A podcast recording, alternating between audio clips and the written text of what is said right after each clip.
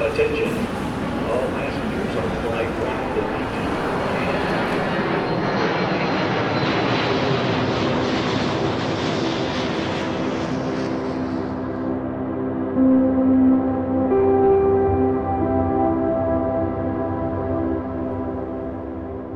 Bonjour à toutes et à tous, salut à toi Gaëtan. Salut Alex, bonjour tout le monde.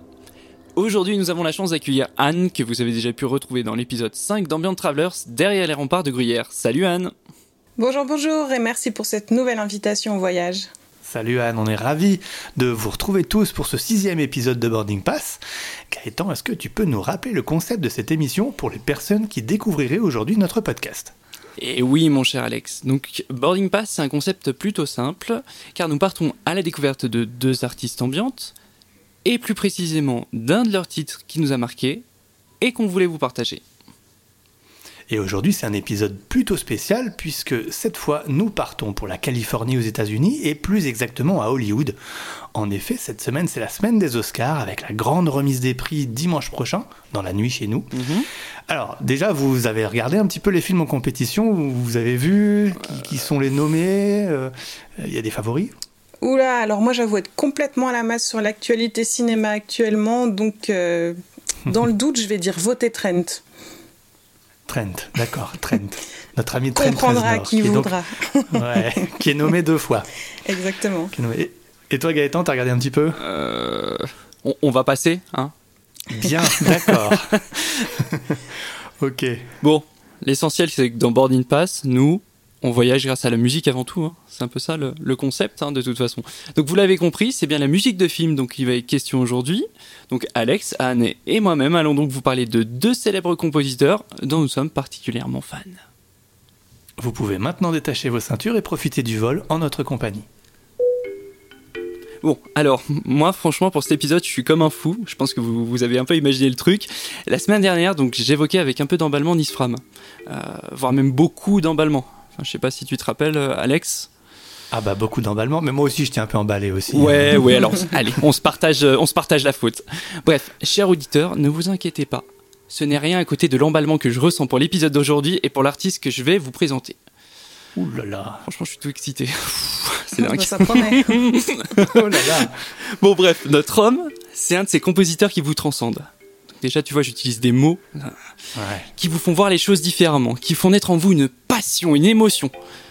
En gros, les amis, si je vous dis La ligne verte, L'homme qui murmure à l'oreille des chevaux, Le monde de Nemo, Passenger ou encore euh, les dernières productions de Netflix, j'ai nommé Highwaymen. Vous me dites Petite idée Tic-tac, tic-tac, tic-tac.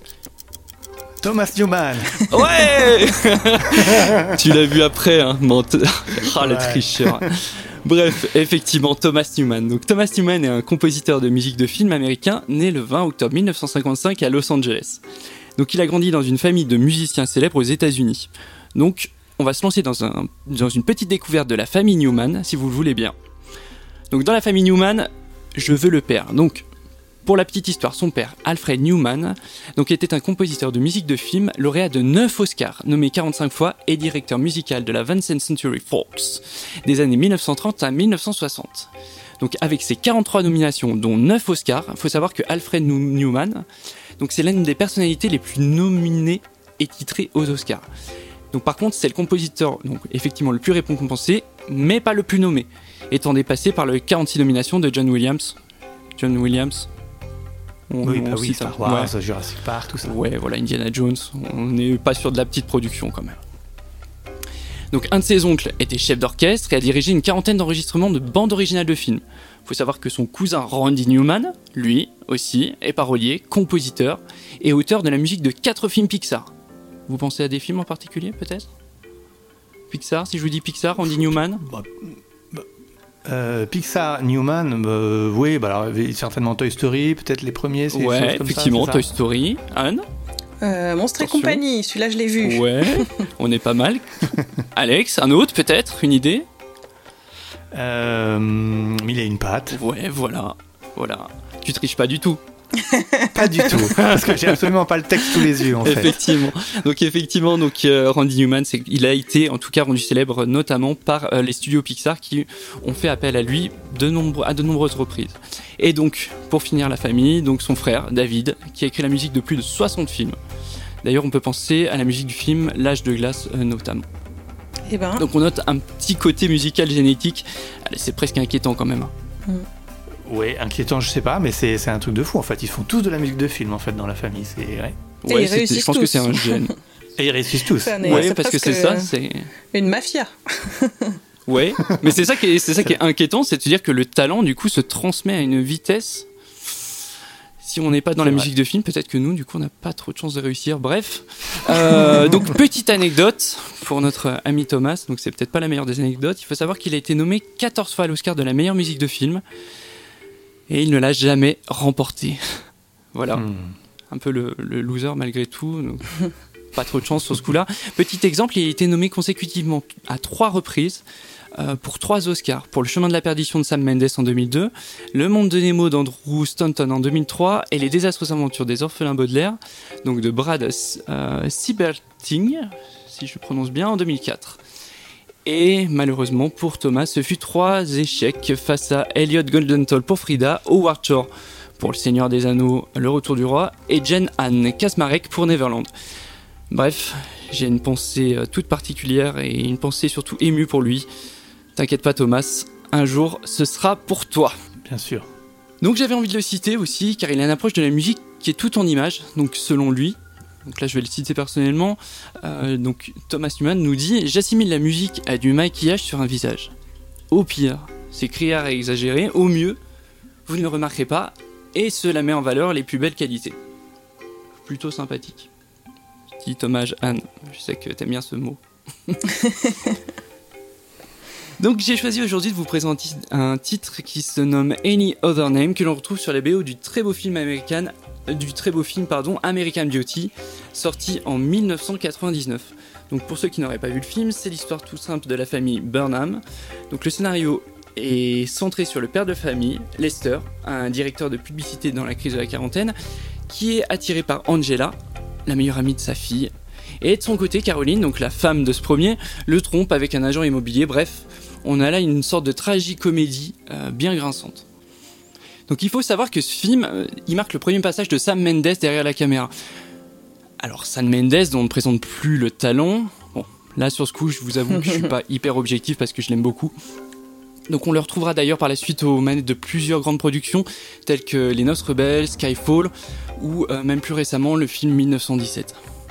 Je ne vous parle pas de Sam Mendes seulement parce que j'adore, ok peut-être un peu, mais surtout car avec Thomas Newman, ils sont très fortement liés. Il faut savoir qu'American Beauty marque d'ailleurs le début de leur collaboration, collaboration qui se répétera à plusieurs reprises, notamment pour le film Les Sentiers de la Perdition, ou justement le film 1917. Je vous recommande justement en particulier un titre magnifique qui illustre Come Back to Us. Je vous laisse maintenant découvrir ce titre, Any Other Name, et on se retrouve juste après.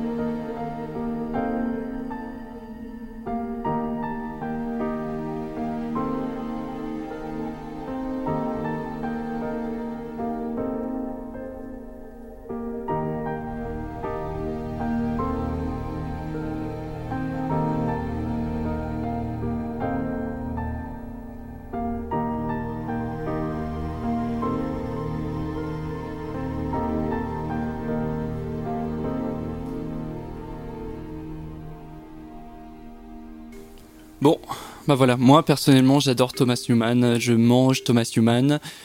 Je prends généralement ma dose au petit déjeuner, au déjeuner, au dîner. Quand je sais pas quoi écouter, ben je l'écoute lui. Lors des longues soirées étudiants de révision à la lampe de chevet, euh, il était là également, posant sa main sur mon épaule pour me réconforter d'avoir choisi cette si belle discipline qu'est le droit. Bref, pour moi, il est de ces artistes qui peuvent vous accompagner facilement à tout moment. Et ce titre est pour moi spécial car il a été, entre guillemets, la porte d'entrée à cet artiste.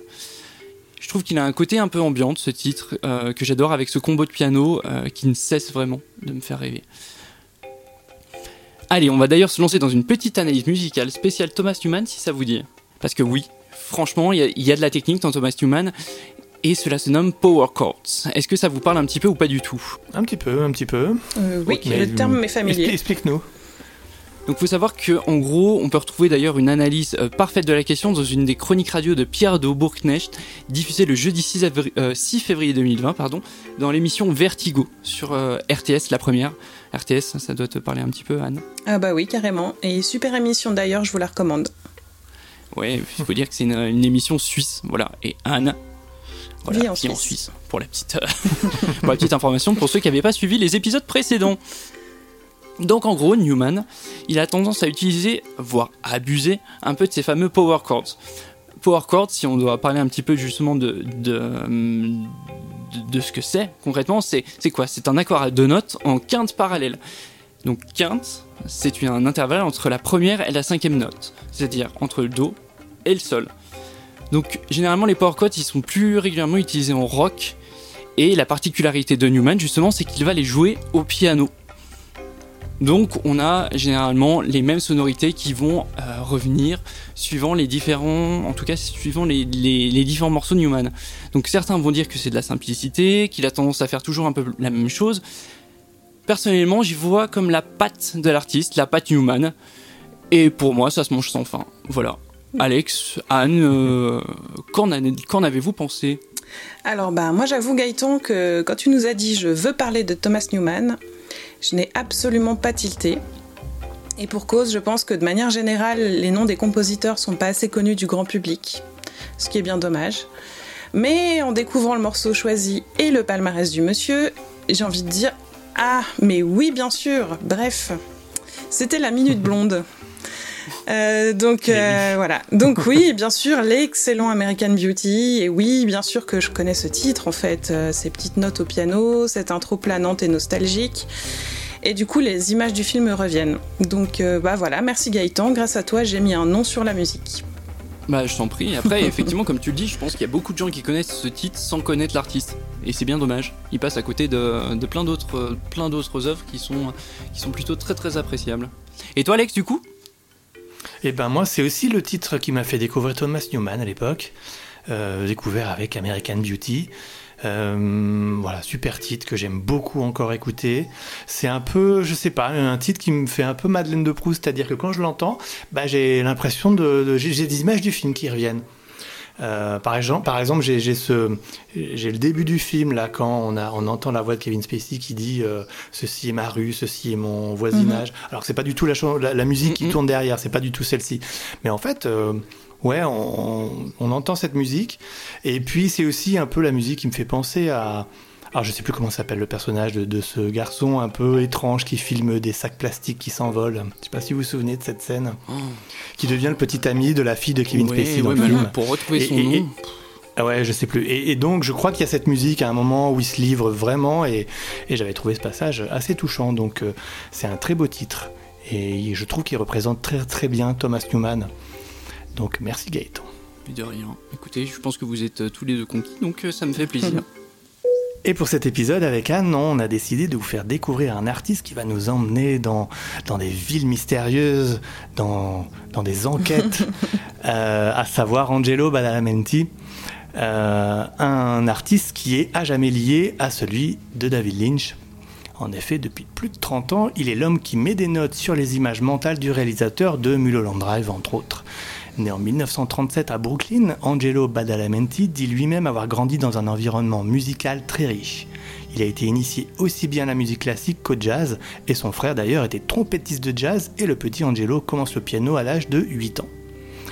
En sortant de la Manhattan School of Music en 1960, et bien qu'ayant toujours aimé écrire de longues partitions instrumentales, il cherche avant tout à survivre et se met à écrire des chansons à succès pour les voix soul de l'époque, par exemple Nina Simone, Shirley Bassey, Nancy Wilson. Ce n'est que tardivement qu'il arrive dans le monde du cinéma.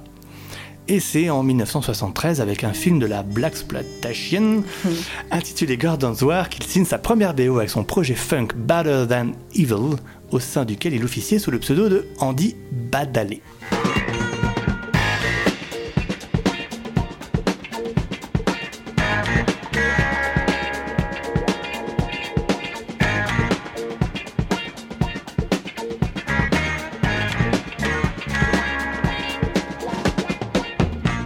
Alors la rencontre cruciale avec Lynch ne se fait qu'en 1986. Petite anecdote qui ne s'invente pas, c'est justement mon année de naissance.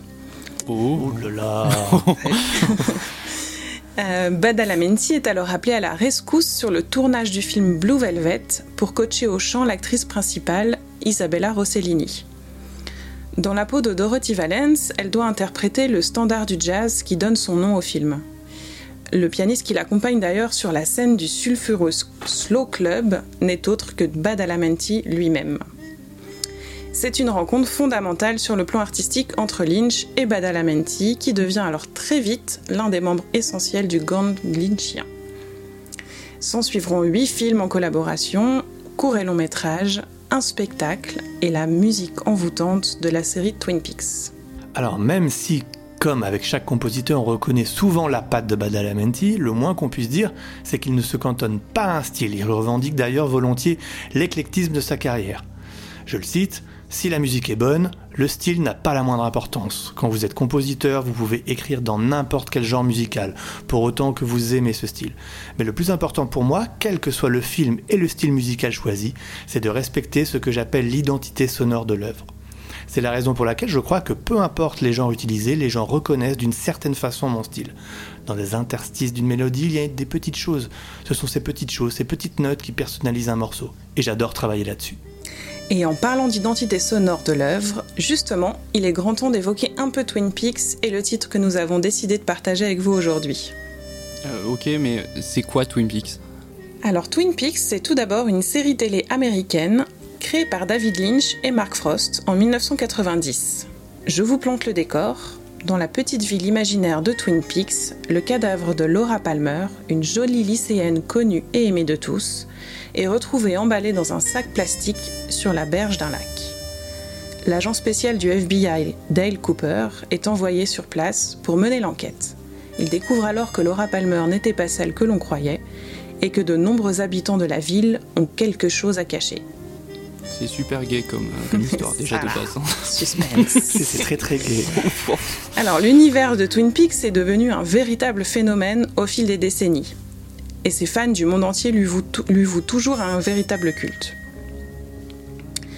Il n'y aura d'abord pas de troisième saison, mais un film, sorti en 1992, Twin Peaks Firewalk With Me, qui traite des événements qui se sont déroulés avant le début du pilote de la série, c'est-à-dire avant la mort de Laura Palmer en fait. Il dévoile ainsi des secrets qui permettent de mieux comprendre certains événements traités dans la série, mais le film ne prend de sens que pour les personnes qui l'ont déjà vu. Et sa BO est bien entendu signée par Badalamenti. Évidemment.